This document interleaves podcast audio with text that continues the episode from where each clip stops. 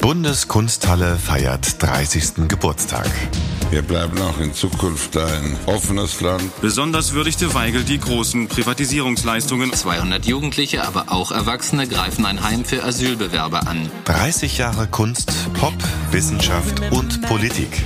Der Treibhauseffekt und die damit verbundenen Klimaveränderungen nehmen nach Darstellung einer Bundestagskommission bedrohliche Ausmaße an. Wir treffen Menschen, die diese 30 Jahre geprägt und erlebt haben. Kommen Sie mit auf eine Zeitreise mit unseren Hosts Bettina Rust und Leila Jenirse. Und Salt and Pepper und all diesen anderen Erinnerungen tatsächlich. Herzlich willkommen zu einer kollektiven Zeitreise, zu einem ja, man kann fast sagen, zu einem Gruppenbild der letzten 30 Jahre. Ich bin Bettina Rust. Ähm, ich bin jemand, der doch ziemlich in der Gegenwart lebt. Ich kann mich gar nicht so gut erinnern und bin sehr gespannt, inwieweit mir dieser Podcast auch bei einigen Erinnerungen helfen wird. Bei dir, Leila, ist es so, an 1992 wirst du dich im Zweifel nur durch irgendeine Rückführung oder so erinnern können? Ja, aber ich erinnere mich noch so an die Zeit äh, danach oder ja. äh, der Zeitpunkt, wo mein Erinnerungsvermögen ähm, einsetzt. Also eigentlich so die äh, 90er Jahre, Mitte, Ende 90 und habe ich schon doch sehr konkrete Bilder äh, okay. im Kopf. Wir haben viele Episoden vor uns und wir werden uns all diese Bilder wahrscheinlich so nach und nach mal von der Wand holen und betrachten. Ähm, du hast selbst auch schon in der Bundeskunsthalle ausgestellt. Wie war das? Mhm, erstmal sehr aufregend, weil ich da noch nie war.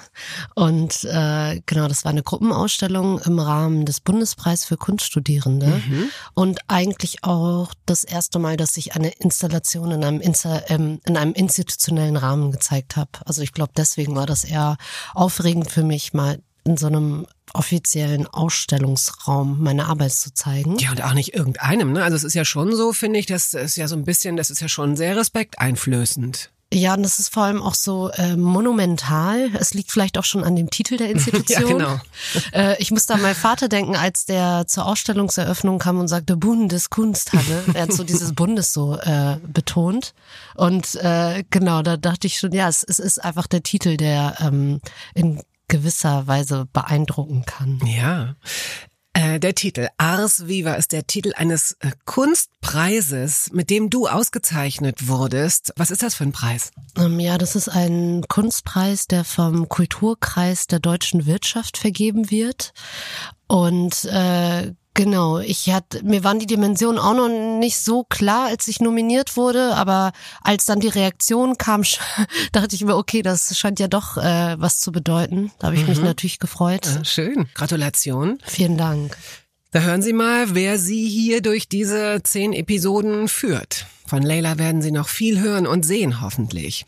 Sehen sowieso, da kommen wir später noch zu, ne? Die Bundeskunsthalle strahlt also ja, in gewisser Weise Autorität aus. Gleichzeitig war es aber auch immer wichtig ähm, zu kommunizieren, es ist ein Haus für alle. Es gibt Theater, es gibt Konzerte, es gibt Ausstellungen zu allen möglichen Themen. Es ist also nicht nur so feuilletonistisch, sondern ähm, die Themen reichen von Gehirn äh, bis hin zu Oper. Und in diesem Podcast wird die Bundeskunsthalle zur Zeitmaschine. Ähm, wir reisen äh, zurück in 30 Jahre Bundeskunsthalle. Ähm, und im Abstand von einer Generation sieht man immer mehr. Und wenn man jetzt zurückschaut, sieht die Zeit um 1992 ähm, exotisch aus. Mit dem Magnetschwebebahnsystem Transrapid wird voraussichtlich schon Ende des Jahrhunderts in der Bundesrepublik ein neues Verkehrszeitalter beginnen. Die Berliner Mauer ist jetzt vollständig abgebaut. Genau drei Jahre nach der Öffnung wurde heute im Süden der Stadt der letzte Teil der Sperranlagen geräumt. Für Telefongespräche in die neuen Bundesländer gelten von heute an neue mit 03 beginnende Vorwahlnummern.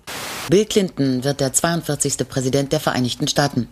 Der Demokrat löst im Januar George Bush ab und beendet damit die zwölfjährige Herrschaft der Republikanischen Partei im Weißen Haus.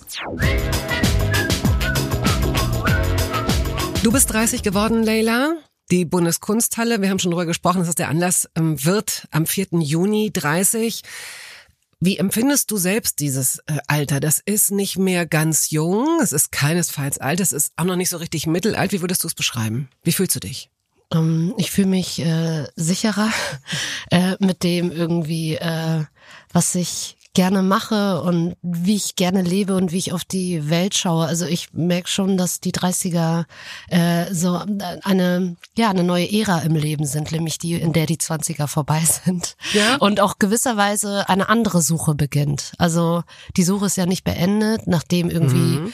was man gerne macht und wenn man gerne sein möchte, aber es ist jetzt eine andere Suche und ähm, es ist auch eine Suche, die kompromissloser ist, würde ich sagen. Ja, bin sehr gespannt. Wir werden ja sicherlich in Kontakt bleiben. Aber auf jeden Fall steht eine Sause bevor, ne?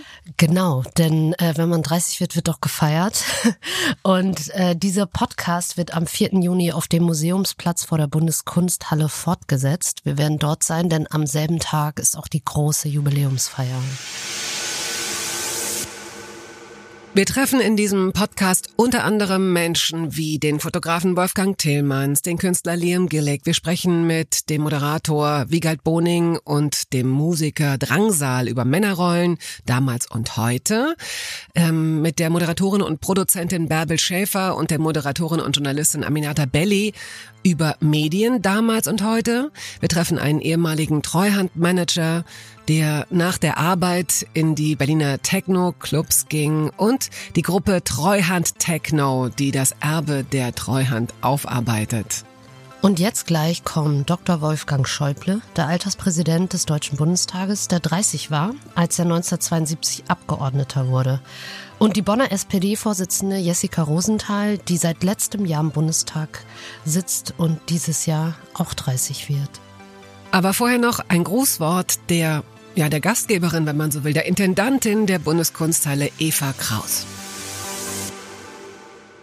Kennen Sie die Bundeskunsthalle? Falls Sie noch nicht da waren, hier in Bonn ein riesiges, monumentales, ikonisches, postmoderne Gebäude mit drei Lichtkegeln auf dem Dach. Eröffnet wurde die Bundeskunsthalle 1992, just kurz nachdem beschlossen wurde, dass Bonn nach Berlin umzieht. In den letzten 30 Jahren wurden hier unglaubliche Ausstellungen gezeigt entweder die Kunstschätze ferner Regionen wie aus Afghanistan oder Südamerika. Wir hatten die Sammlung des MoMA oder des Vatikans zu Gast. Neueste Technologien waren immer im Einsatz, beispielsweise als zerstörte Synagogen im Jahr 2000 schon durch 3D-Simulationen wieder aufgebaut wurden. Im Moment haben wir ein Augmented Reality Spiel zur Ausstellung Das Gehirn für Sie abrufbereit auf der Webseite. Wir sind eine Einrichtung des Bundes, getragen von den 16 Bundesländern. Wir machen ein vielfältiges Programm für Jung und Alt. Bei dieser breiten Themenauswahl ist für alle immer etwas dabei. Ganz besonders freue ich mich auf unsere Jubiläumsparty am 4. Juni. Wir feiern von mittags bis durch die ganze Nacht. Ich freue mich riesig darauf, die letzten 30 Jahre mit Ihnen Revue passieren zu lassen und freue mich sehr auf die nächsten 30 Jahre.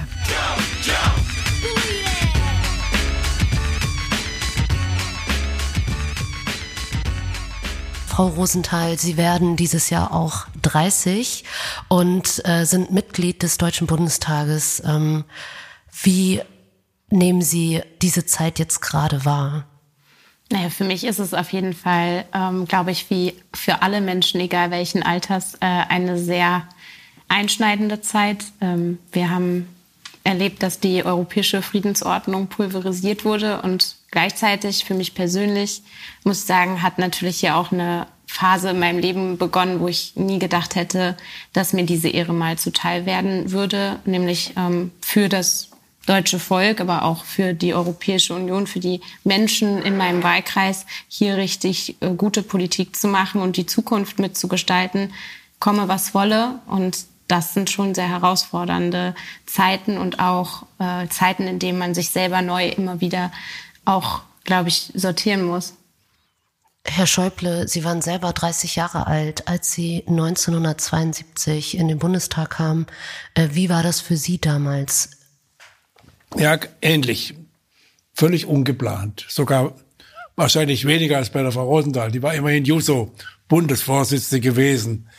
Äh, ich war auch regional in Südbaden Vorsitzender der Jungen Union, aber meine, meine Planung war absolut, ich hatte sogar meiner Frau versprochen, äh, niemals Abgeordneter zu werden, also hauptberuflich in die Politik zu gehen, sondern ich hatte mich in jungen Jahren für Politik nicht nur interessiert, sondern auch engagiert an der Hochschule im Ring christlich-demokratischer Studenten, in der Jungen Union. Wir wollten auch was verändern. Ich war in der CDU damals regional als ein ziemlich äh, ja, rebellischer, also für CDU-Verhältnisse selbstverständlich nicht, äh, junger Mann angesehen, immerhin. Äh, und äh, die, also ich hatte meiner Frau versprochen, weil mein Vater war ein paar Jahre Landtagsabgeordneter im Badischen Landtag gewesen. Und meine Mutter hatte darunter gelitten und hatte immer äh, gesagt, du machst das aber nie. Und meine Frau hat gesagt, sie will nicht die, die Witwe eines Abgeordneten sein, der die ganze Woche in Bonn ist. Nicht? Das, ich hatte versprochen, ich mache das nie. Und dann kommen die aus, aus der Jungen Union in Offenburg. Die Wahl war vorgezogen, weil da war, ja, 72 war die Bundestagswahl vorgezogen. Die Mehrheit war äh, verloren gegangen für die, für die Politik von Willy Brandt und für die Koalition. Und die sagten, wir, haben in, wir müssen da in, im Wahlkreis Offenburg wird ein neuer Bundestagskandidat gewählt. Der alte Abgeordnete kandidiert nicht mehr. Und die Junge Union muss da einen Kandidaten präsentieren. Und der Einzige, der in Frage kommt, sind Sie. Wir haben uns damals nicht alle geduzt. Das war damals nicht so üblich.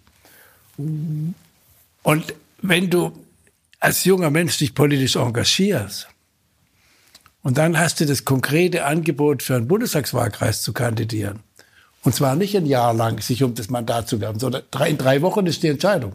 Ganz kurz. Das ist wie wenn einem, der Fußball spielt, der SC Freiburg sagt, äh, kommt doch mal zum Probetraining. Da kann, kannst du lange sagen, nee, will ich eigentlich gar nicht. Das machst du natürlich. Und dann war ich im Bundestag. Und meine Frau hat gesagt, es war der, einer ihrer schwierigsten Fehlentscheidungen, dass sie dann gesagt hat, na ja, Gott, kannst du ja mal probieren oder irgendwas. Äh. Aber so bist geworden und dann ging es mir ähnlich, äh, wie Sie das gerade beschrieben haben. Äh, Frau Rosenthal, würden Sie sagen, Sie haben das anders erlebt in Ihrem sozialen Umfeld mit der Unterstützung oder dem Führer dagegen, ähm, Ihre politische Laufbahn so anzutreten?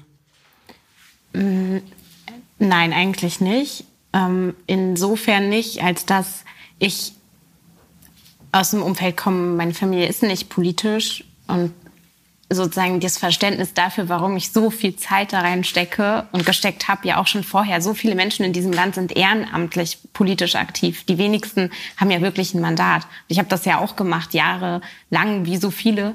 Da ist schon das Verständnis nicht unbedingt so da. Also es gibt viel Unterstützung sozusagen an, also bestärkenden, ähm, sage ich mal, Aussagen von meiner Familie, aber so richtig verstehen, warum und mit wie viel Zeit ich das mache, das gibt es eigentlich gab es eigentlich nicht so.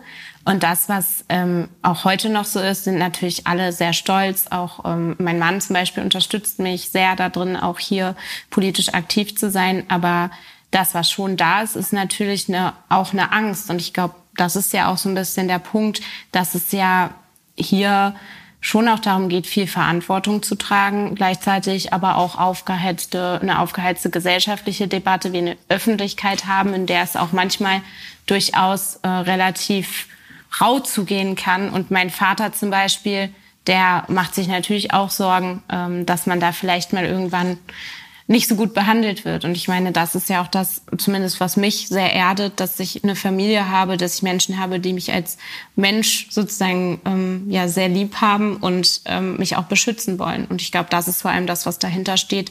Also es gibt Unterstützung, aber es gibt auch die Angst davor, ähm, dass es einem als Person dann vielleicht auch mal nicht so gut geht. Lebt der Mann in Bonn? Ja. Das heißt, die führen auch eine Wochenendehe.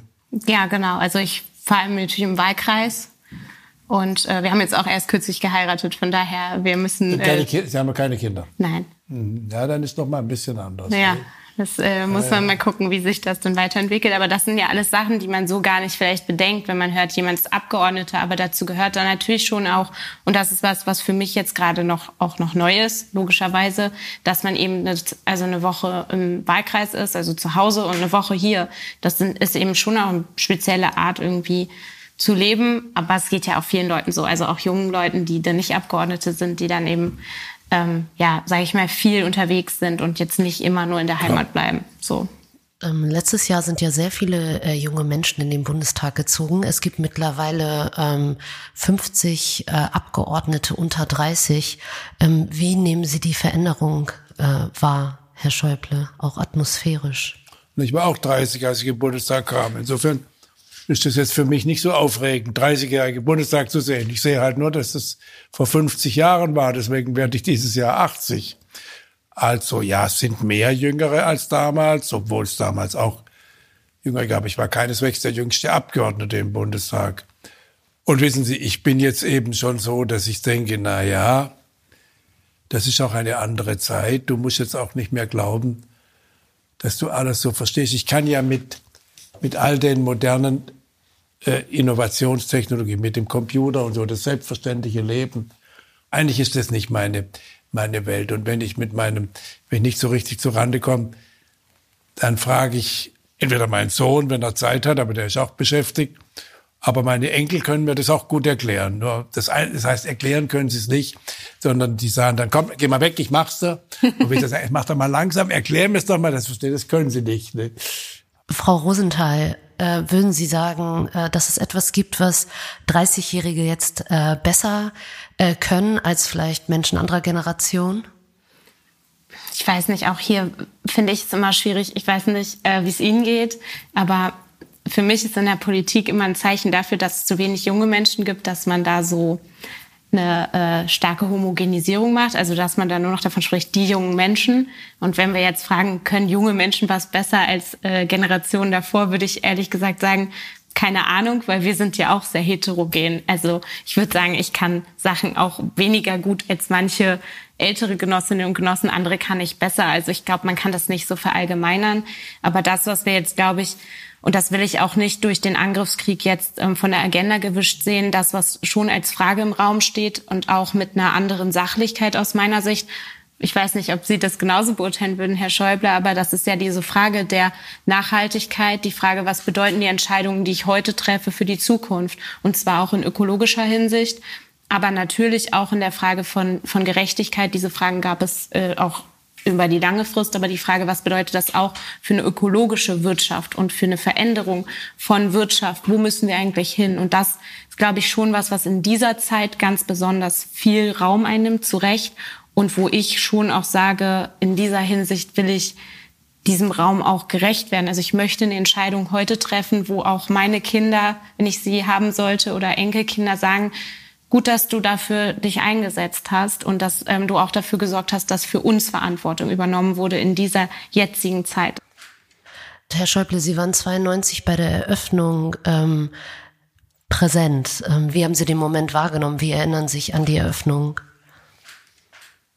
Wenn ich ehrlich bin, nicht so. Ich erinnere mich nicht mehr so genau. Wissen Sie, so ein Leben ist so lang und so viele Eindrücke. Also insofern habe ich, tut mir leid, ich habe dann das, die Bundeskunsthalle auch später ab und zu mal besucht oder so. Ich bin ja dann.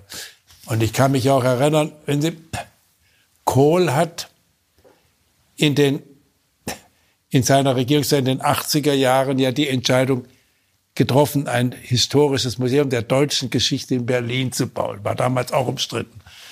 Und dann hat er gesagt, dann muss ich aber natürlich, damit da in Bonn nichts, äh, muss ich zugleich auch ein Museum der Geschichte der Bundesrepublik Deutschland in Bonn bauen. Und dazu gehört dann auch eine Bundeskulturhalle in Bonn. Und so war das so ein bisschen ja immer in dieser, man hatte ja längst, eigentlich war Bonn Provisorium, aber längst hatte man, fing man an zu sagen, na, das wird ja doch in Bonn bleiben. Also, äh, man hatte ja lange auch gesagt, wir können kein Plenars, kein Bundestagsgebäude bauen. Denn das würde ja das Eingeständnis sein, dass das Provisorium Bonn nicht. Und dann hat man in den 70er Jahren oder 80er Jahren gesagt, das nützt jetzt alles nichts und hat sich dran gemacht, wir müssen jetzt noch einen neuen Plenarsaal bauen.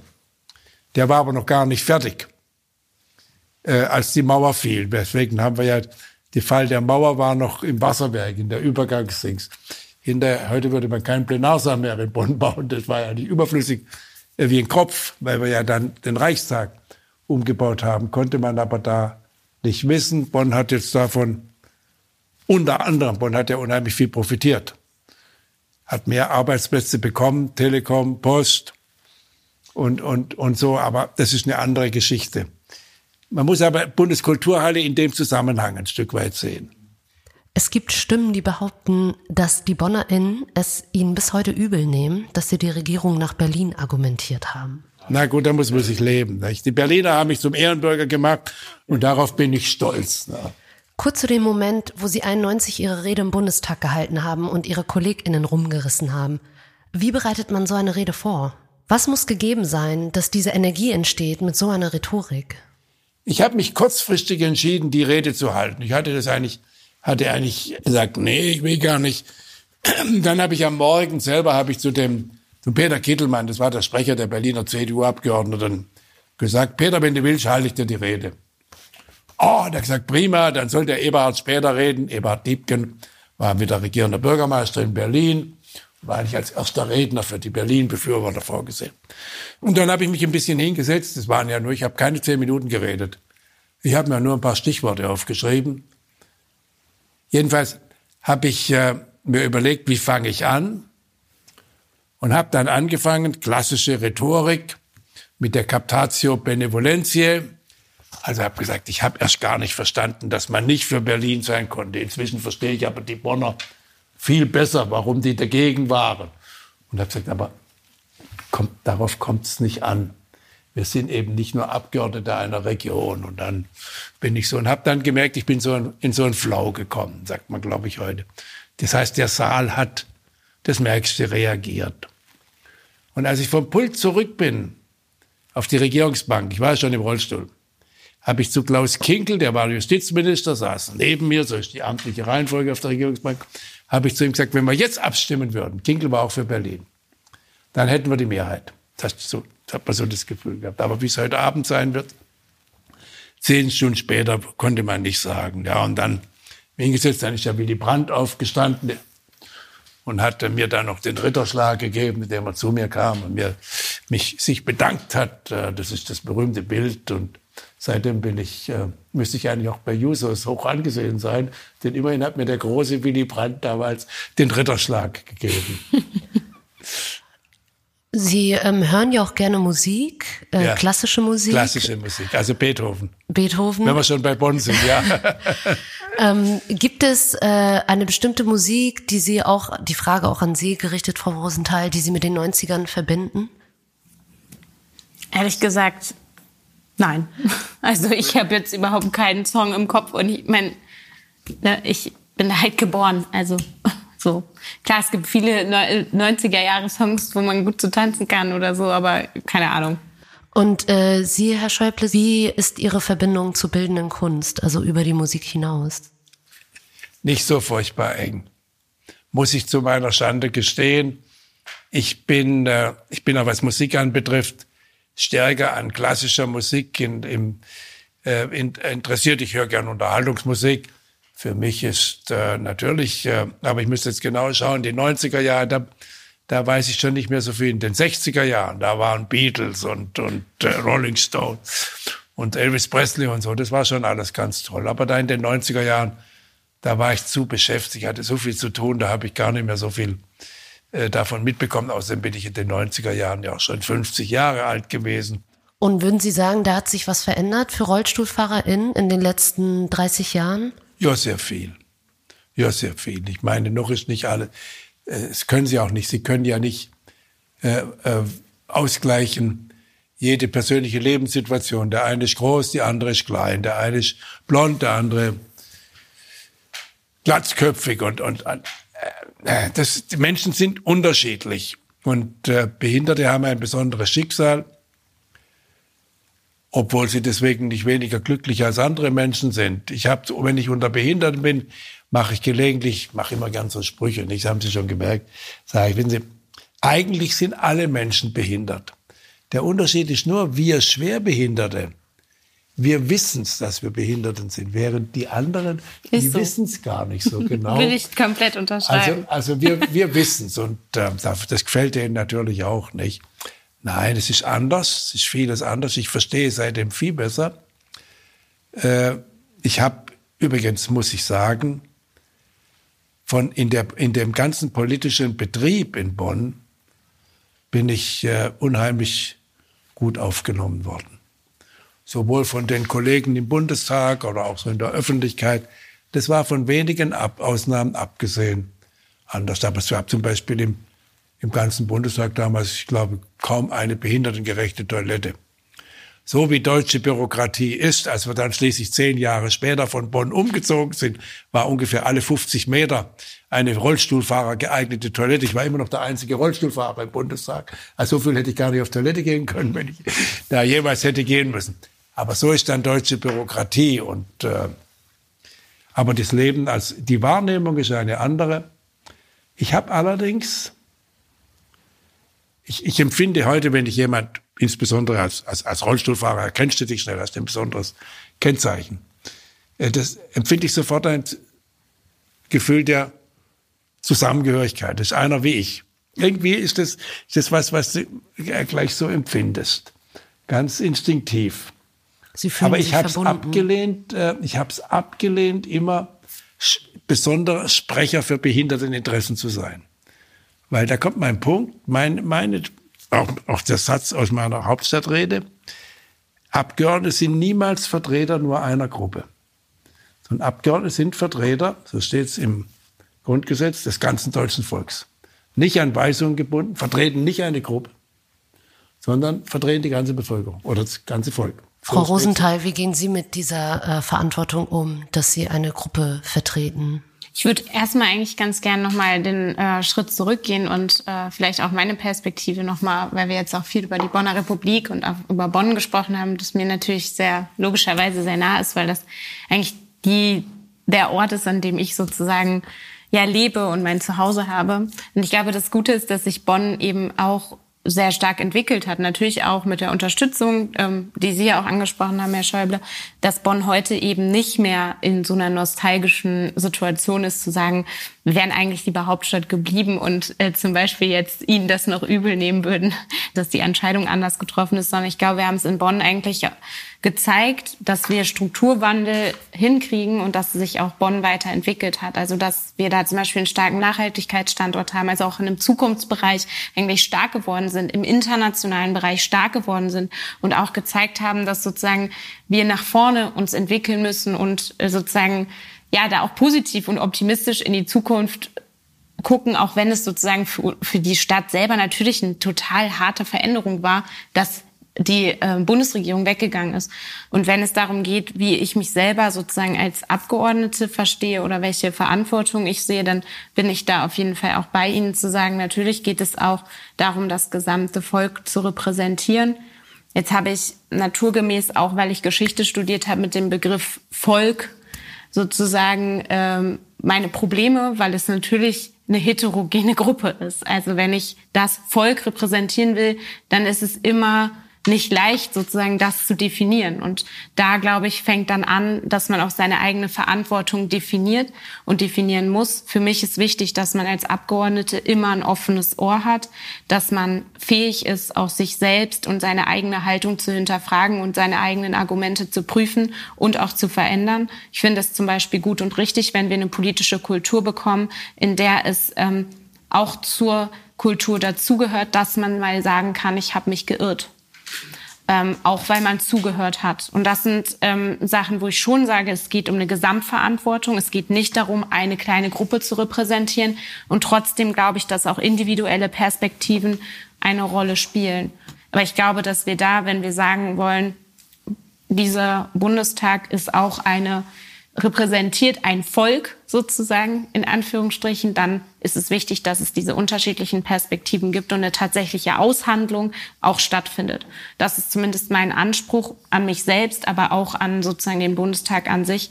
Darf ich mal mit Ihnen streiten? Gern. Was haben Sie denn mit dem Begriff Volk? Für, wissen Sie es? Ich weiß schon, in der Nazizeit hat natürlich als Folge der Nazizeit völkisch und so da haben wir, haben wir unsere Bedenken. Wenn Sie aber das Grundgesetz nehmen, dann steht da, der erste Satz heißt, das deutsche Volk von dem Willen vereint, nicht? Und beseelt. Das deutsche Volk ist die Grundlage. Und das deutsche Volk in Artikel 1 steht auch drin, das ist noch wichtiger. Bekennt sich das deutsche Volk, nicht irgendjemand, zu den unveräußerlichen Menschenrechten, die Würde jedes Menschen. Die meisten Grundrechte beziehen sich ja nicht nur auf Deutsche, sondern auf alle, die im Geltungsbereich des Grundgesetzes sind. Und dazu verpflichtet sich das deutsche Volk. Und jetzt springen wir in die Tage von heute und in die Verantwortung, die Herr Scholz und die Mitglieder der Regierung und Sie als Mitglied der Regierungsfraktion der Großen tragen müssen. Auf die Frage, auf den Vorhalt, warum nehmen wir den ukrainischen Botschafter, der ja in besonderer Weise für die, äh, für die, die Stimme seines gequälten ukrainischen Volkes in, in, in Berlin ist. Äh. Und dann, wenn dann, wenn dann jemand in der Regierung gefragt wird, ja, was sagen Sie denn dazu? Bricht Ihnen das nicht das Herz? Dann muss ja jeder Mensch antworten, Frau oder Mann, es bricht mir das Herz, wenn ich das höre. Aber meine Verantwortung ist doch zuerst, das habe ich auch geschworen, mein Amtseid, zu verhindern, dass das deutsche Volk in einen Krieg hineingezogen wird. Deswegen werde ich immer ein bisschen mhm. kritisch. Aber wir, wir streiten an der Stelle nicht, weil Schade. ich nicht sozusagen... Ich wollte jetzt doch mit Ihnen streiten, um zu zeigen, dass Sie Unrecht haben. Ich bin der Opposition. weil es äh, für mich nicht darum geht, dass ich sozusagen in diesem äh, Begriff des Grundgesetzes das Volk kritisch sehe. Ich glaube nur, wenn, wenn man davon spricht, ich bin Repräsentantin des Volkes, dann stellt sich für mich als Historikerin, wo wir immer wieder auch über wir sprechen, über Volk sprechen, das sind ja Begriffe, die benutzt werden, und wo dann aber am Ende gar nicht so richtig klar ist, wer es eigentlich gemeint. Aber die Legitimation als Politikerin haben Sie von dem Volk. Ganz genau. Nehmen Sie mal einen anderen Punkt.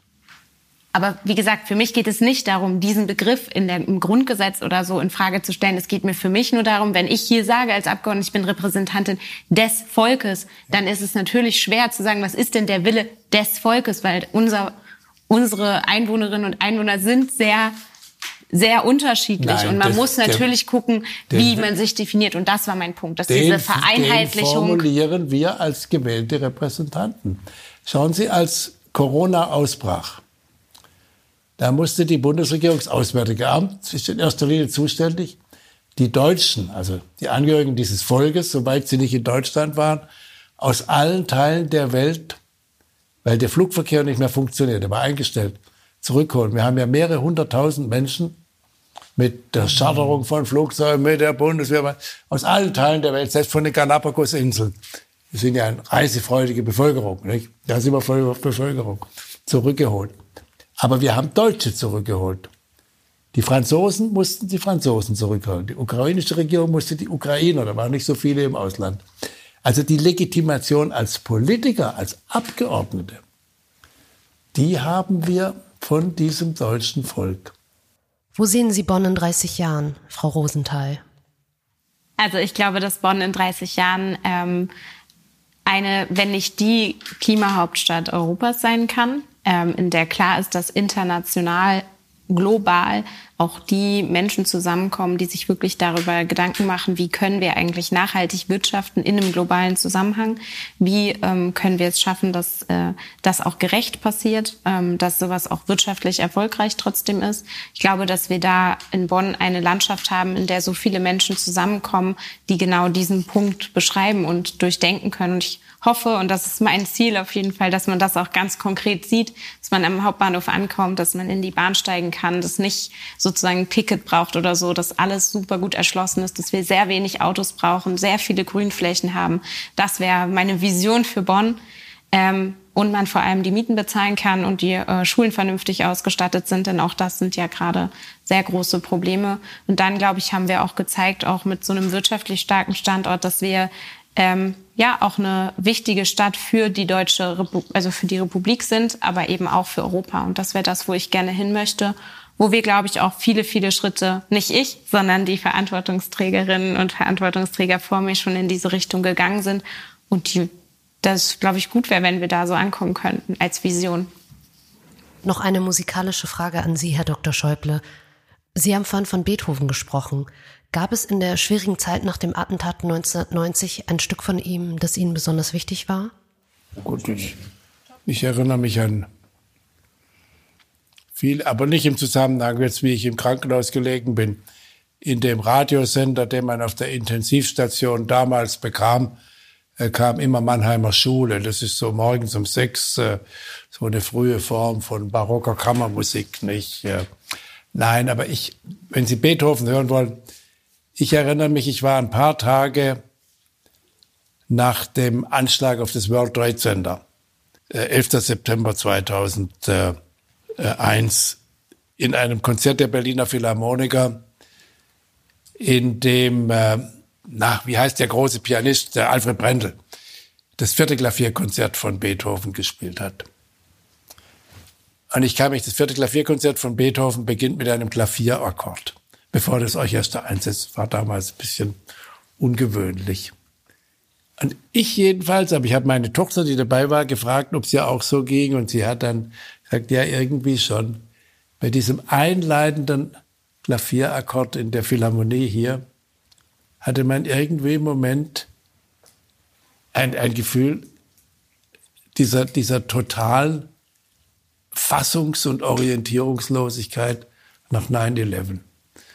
Und ich habe gesagt, ich werde diesen, diese Einleitung des vierten Klavierkonzerts nie mehr so empfunden, wie da zwei, drei, vier Tage nach dem, nach dieser, wo der damals auch gedacht hat, sich eine Zeitenwende, hat Olaf Scholz am 27. Februar gesagt. Es war damals auch eine Zeitenwende. Weiß noch genau, ich bin hier in diesem Büro gewesen. Ich kam rein und sehe im, im Vorzimmer meine meine äh, Vorzimmerdame, die den Fernsehapparat hatte und sagt, sei, was ist denn da los? Und da ist gerade in diesem Moment das zweite Flugzeug da reingestürzt. Und dann wusste man, noch gedacht, ist jetzt Krieg? Ist jetzt der Weltuntergang? Ist das die Ap Apokalypse? War sie auch nicht. Aber so, also Beethoven. Ja, vielen Dank äh, für das Gespräch. Ähm, wir kommen jetzt zum Ende. Ja, wir feiern dieses Jahr 30 Jahre Bundeskunsthalle und äh, mit mir am Tisch saßen Dr. Wolfgang Schäuble und Jessica Rosenthal. Dankeschön.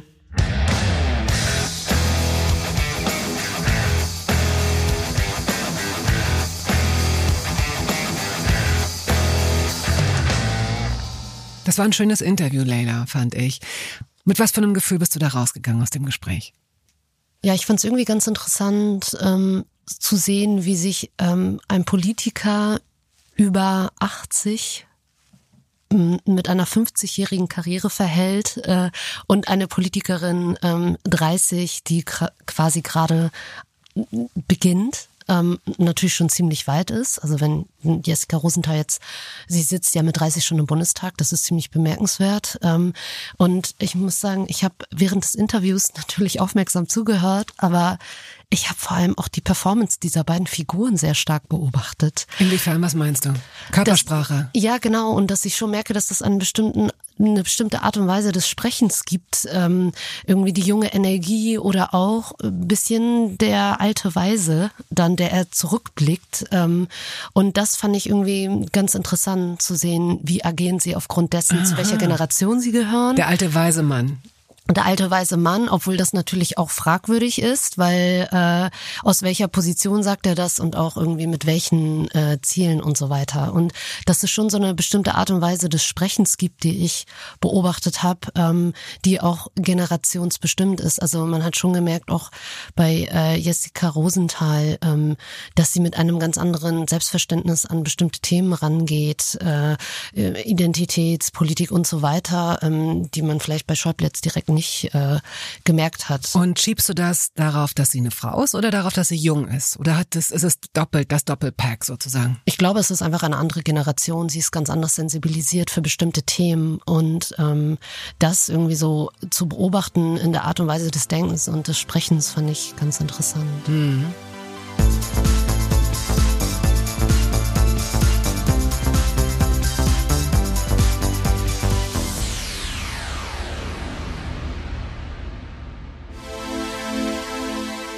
Am Ende einer jeden Episode kommen noch Leute zu Wort, die uns Geschichten aus der Bundeskunsthalle erzählen, die wahrscheinlich so nur dort passieren konnten. Mein Name ist Wenzel Jakob und ähm, ich habe damals in 1900 87, 88 hier begonnen, habe die Interessen des Bauherrn vertreten und dann im Jahr 89 äh, 90 die GmbH gegründet und wurde der Geschäftsführer und Gründungsdirektor der Bundeskunsthalle. Dann war ich einige Jahre, ich glaube 15, 16 Jahre Intendant Und nun privatisiere ich und kümmere mich um den Nachlass von Martin Noel und habe dafür eine Nachlassgesellschaft gegründet. Naja, also entscheidend ist, hm, warum dieses Gebäude hier steht. Und da gibt es eine Anekdote parallel zur Grundsteinlegung. Die war 1989 im Herbst. Und am Ende der Veranstaltung kam der damalige Bundeskanzler Dr. Helmut Kohl auf mich zu. Der ist ja sehr groß und legte dann plötzlich seine sehr große Hand auf meine relativ kleine Schulter. Und dann schaute er mir die Augen von oben herab und sagte, Junge, beeil dich. Was bedeutet das? Ich habe mich dann kurz geschlossen mit der Bundesbaudirektion, dem Bundesministerium des Inneren. Und wir waren uns relativ einig, dass wir uns beeilen sollten mit dem Baufortschritt. Daraufhin habe ich dann mit der Strabag, die das damals das Haus hier bauten, ähm, konferiert, wie das geht, dass wir den Baufortschritt beschleunigen können. Das ging. Und als dann die Wiedervereinigung kam, und dann gab es plötzlich am 20. Juni 1991 den Bonn-Berlin-Beschluss. Das heißt, Bonn verlor seine Position und alle Gebäude, die noch nicht den Bauetat zu 50 Prozent verbaut hatten, dieser Baufortschritt äh, wurde gebremst oder gar eingestellt und wir lagen bei 50, bei 54 Prozent Bauausgaben und damit konnten wir das Gebäude hier zu Ende bauen. Und das war, glaube ich, entscheidend, dass es überhaupt hier steht. Ich bin äh, Maja Maja Wallert und ich war zuständig für Presse- und Öffentlichkeitsarbeit. Ja, und da war halt zum Beispiel so eine Sache, diese Türme, die alle kennen, die auf dem Dach sind, die wurden außerhalb von Bonn produziert, ich glaube irgendwo auf der anderen Rheinseite. Und als man dann irgendwann mal überlegt hat, wie kommen die denn jetzt eigentlich auf die Bundeskunsthalle, ist aufgefallen, dass man dafür einen Hubschrauber braucht und dass der eine Kapazität von einem Bundeswehrhubschrauber haben müsste, der mal in dem kleinen Ort äh, sämtliche Dächer abdecken würde mit seinem Rotor. Das war dann sehr ärgerlich. Was hat man gemacht? Super klug. Man hat hier eine Betonfläche gegossen draußen im Freien. Dahin hat man die Teile in Größen, die ein kleiner Hubschrauber bringen kann, verfrachtet hat die hier vor Ort zusammengebaut. Dann haben wir überlegt, was machen wir jetzt mit diesem sensationellen Event? Wir sollten doch irgendwie das auch veröffentlichen. Also wurde eine Pressekonferenz geplant anlässlich der Aufsetzung dieser drei Türme. Nun muss man wissen, dafür braucht man einen besonderen Hebekran. Der muss ein Riesengewicht halten und diese Teile sind sehr empfindlich gegen Wind. Das heißt, man konnte ja nicht vorhersehen, wie wird denn das Wetter und hin und her.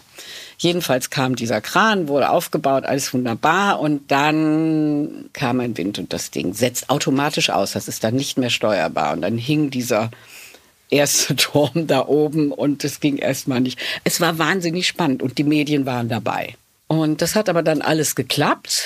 Und oben auf dem Dach waren dann auch diese dollen Techniker, die das Ding wirklich an diesen Ringen passgenau auf diese vorgesetzten Fundamente gesetzt hat. Und das war ein tolles, tolles Moment. Mein Name ist Kasper König und ich arbeite sozusagen oder habe immer wieder mit der bildenden Kunst zu tun und mit dem, was Künstler machen. Bin aber kein Künstler, Ausstellungsmacher, Herausgeber von Büchern, Verlagssachen, also sehr vielseitig. Und ich bin eigentlich ein begnadeter Amateur. Also ich bin weder Kunsthistoriker noch habe ich promoviert, aber äh, habe sehr viel Zeit verbracht an Kunsthochschulen. Bei der Grundsteinlegung der Bundeskunsthalle bin ich eingeladen gewesen und mir wurde gesagt, ich sollte unbedingt kommen, weil ich auf der Liste war von möglichen Kandidaten als Direktor. Aber ich hatte abgesagt und habe gesagt, nein, ich habe gerade angefangen an der Städelschule und das interessiert mich weitaus mehr. Aber dennoch komme ich, weil der Peichel war der Architekt. Und der Peichel ist ein riesen Arschloch und mit dem hatten wir solch einen Streit, dass ich gedacht habe, naja, immerhin zeige ich Flagge und gehe dahin. Und das waren etwa 80 oder 90 Leute und ich stand ein bisschen außerhalb und plötzlich kommt ein riesen Schrank auf mich zu und das war der Bundeskanzler Kohl, hat mich so am Arm genommen, Herr Professor, warum haben Sie solch eine tolle Angebot ausgeschlagen? Und dann habe ich gesagt, ja, weil ich gerade äh, Rektor wurde äh, an der Hochschule. Ähm, und dann hat er mich genauso, so wie er vor mich, wie ein Buch aus dem Regal wieder zurückgeschickt. Und ganz wenig Leute haben das überhaupt bemerkt. Ich habe gedacht, was wollte denn der Kanzler von mir? war unglaublich. Und ich hatte eine gewisse Hochachtung vor dem Kohl. Der war wie ein Dorfbürgermeister. Da, wenn einer furzt, will er wissen, wo kommt das her? Und dann ist es erledigt. So. Also der hat sich gekümmert. In der nächsten Folge freuen wir uns auf den bekannten Künstler und Fotografen Wolfgang Tillmanns. 1992. 30 Jahre Gegenwart. Sie wollen mehr hören, sehen, erleben? Besuchen Sie uns in unseren Ausstellungen. Farbe ist Programm.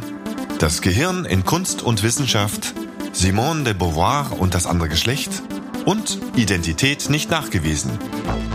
Oder in vielen Filmen, Konzerten, Talks und Podcasts auf bundeskunsthalle.de. 1992, 30 Jahre Gegenwart, ist ein Podcast der Bundeskunsthalle in Zusammenarbeit mit Bose Park Productions. Idee und Redaktion Kolja Reichert. Realisation Kali Köhler. Produzentin Sue Holder. Moderation Bettina Rust und Lela Jenirse.